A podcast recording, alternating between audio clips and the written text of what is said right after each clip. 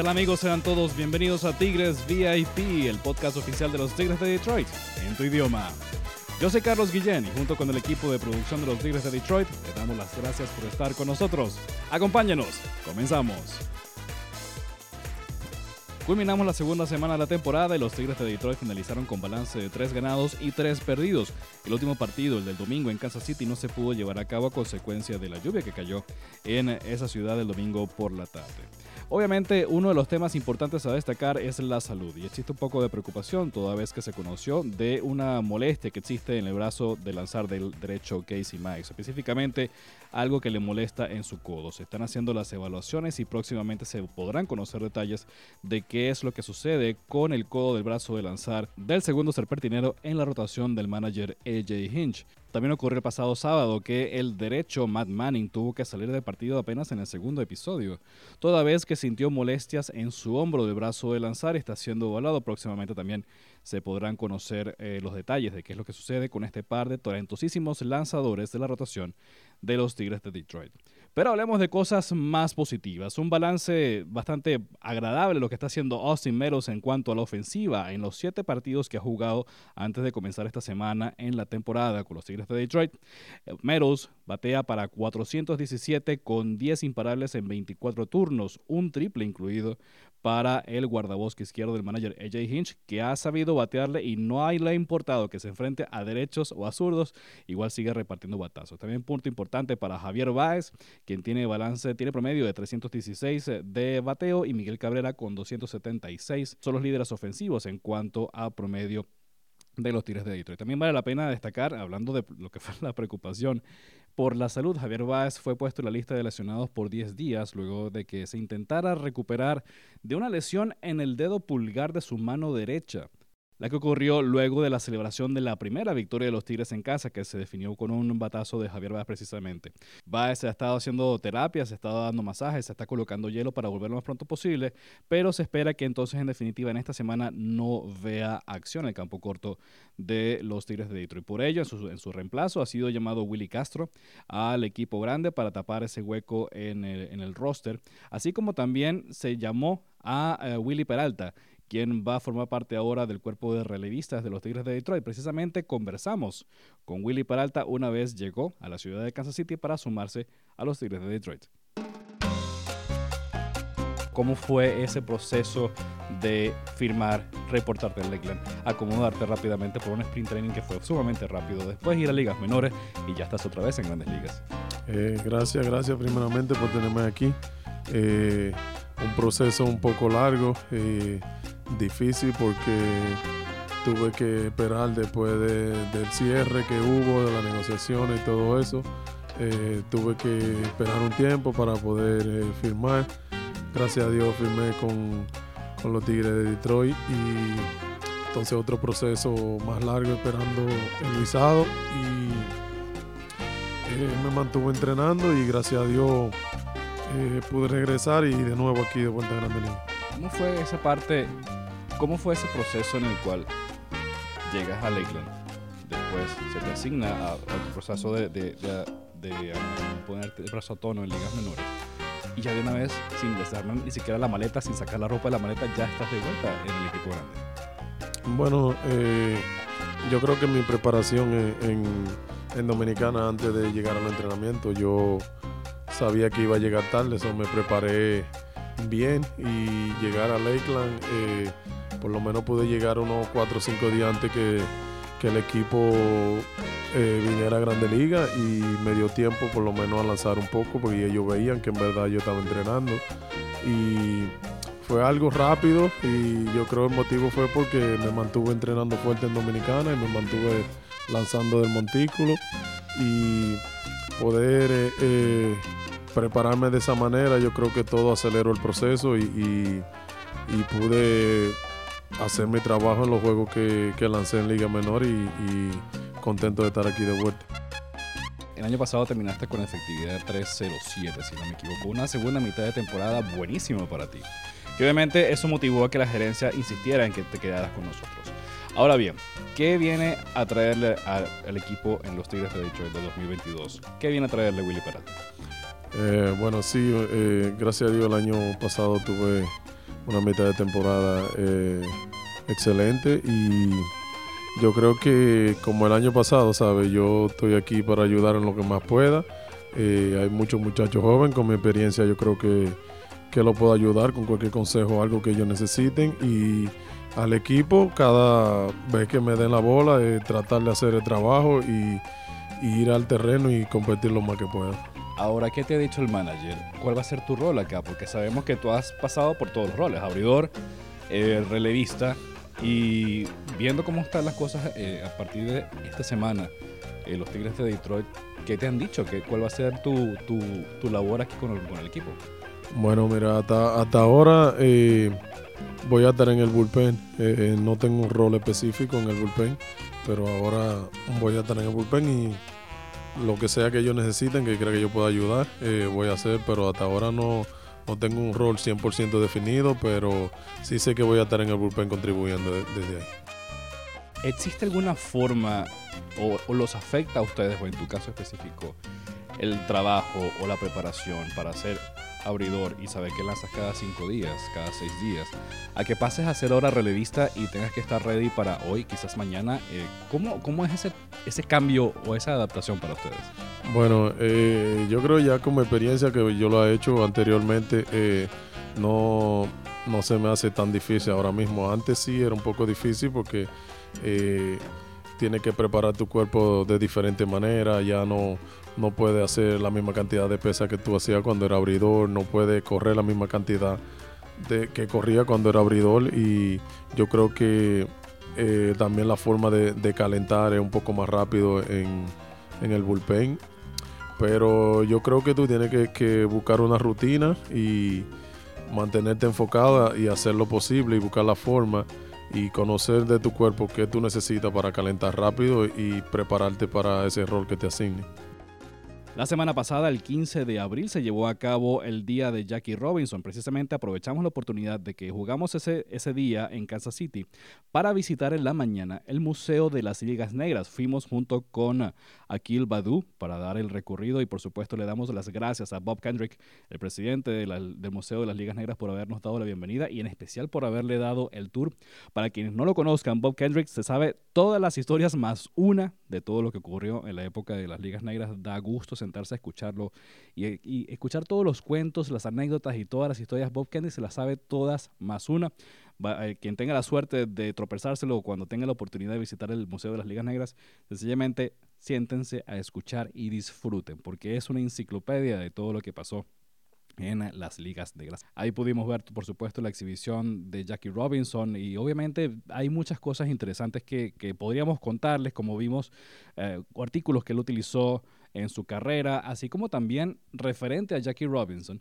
Vimos la camiseta que usó el actor, eh, fallecido actor eh, Chadwick Boseman para la película 42. Boseman le entregó después al Museo de las Ligas Negras la camiseta de los Kansas City Monarchs y esa camiseta que él usó en la, grabación está exhibida allí en el Museo de las Ligas Negras. Por supuesto, Bob Kennedy nos contó todas las anécdotas que tuvieron que ver con Jackie y sobre todo las cosas difíciles que tuvo que vivir para poder lograr la integración racial en el deporte y así dar un paso adelante para mm, lograr la integración racial dentro de los Estados Unidos. Aprovechamos y una vez que terminamos el tour conversamos con Akil Badu, quien nos dio sus perspectivas sobre lo que fue esta exhibición. Significa mucho venir al museo y saber todo lo que soportó, los sacrificios que hizo. Necesitó de mucho valor y al final no le importó lo que dijeran de él. Él quería hacer la diferencia y lo logró. Hizo historia y la diferencia para que jóvenes como yo estuviéramos aquí.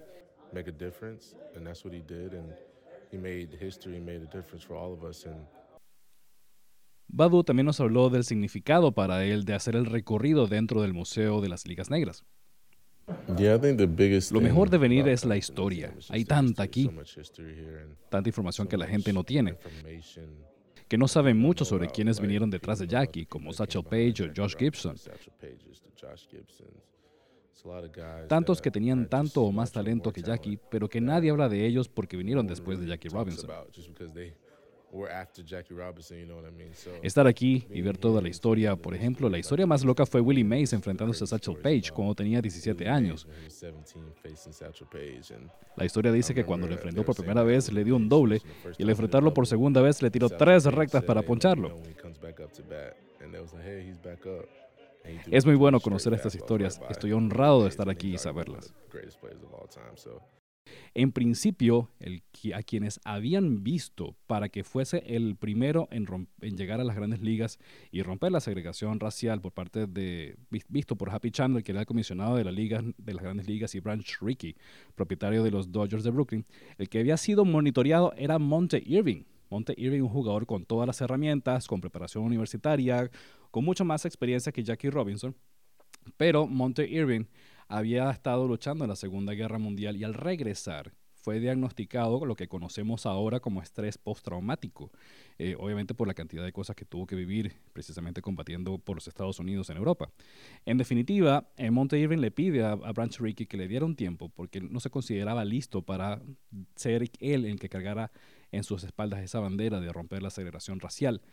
Entonces le pide un par de un tiempo, un par de años quizás, para lograrlo y se fue a jugar a Puerto Rico una vez finalizada cada una de las temporadas de las ligas negras.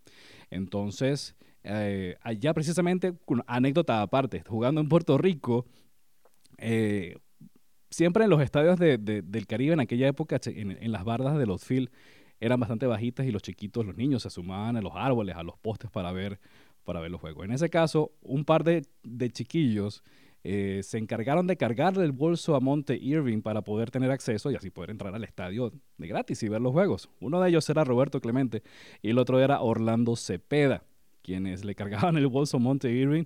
Precisamente el primer guante que recibió Roberto Clemente vino de parte de Monte Irving eh, y obviamente ahí siguió el legado porque ahí se convirtió Monte Irving en el ídolo de Roberto Clemente por, por todo lo que puso en el terreno y Clemente siempre decía que él quería jugar defensivamente, tener un cañón de brazo como lo tuvo Monte Irving en su momento. Entonces, resumiendo, Monte Irving en definitiva pierde tiempo, por decirlo de alguna manera, y es Jackie Robinson el seleccionado entonces para ser firmado por los Dodgers de Brooklyn y pasar todo lo que pasó con toda la entereza, la voluntad y las ganas y todo el legado que nos dejó a todos nosotros, pues inclusive quien les habla, todos nos hemos beneficiado del gran esfuerzo y sacrificio que hizo la familia Robinson al romper la segregación racial en Grandes Ligas. Gracias, Jackie. Y ahora hablemos de cosas más positivas. Nos vamos hasta el Clubhouse. Ahí está Joe Jiménez haciendo la entrevista jugador a jugador. Gracias, Carlos. Aquí estamos en el segundo segmento de lo que es eh, jugador a jugador y nos encontramos con un invitado especial desde la República Dominicana, Ronnie García. Ronnie, a ti te cogieron en regla 5 en el 2019. Esto es para que la, gente no, lo que no sepan en el 2019 lo cogieron en regla 5 el equipo, este, pues nosotros, Detroit Tigers. Y para la temporada de 2020 es que Ronnie se integra al equipo. Eh, ¿Cómo te sentiste en ese momento que, un equipo como Detroit te dio la oportunidad para, pues para, para cogerte como regla 5 y para, darte chance como, como Grandes Ligas? Bueno, te voy a explicar cómo fue todo. Eh, varios días antes de que llegara la fecha límite del regla 5, me, llamó un amigo y me dijo, oye, creo que los tigres te van a coger porque ellos están como muy, están preguntando mucho por ti. Ya cuando llegó el día límite, entonces ahí me llamaron, oye, felicidades que te cogió Detroit. Y yo me quedé así como en shock, como que, ¿eh? Como que, ¿qué hizo yo?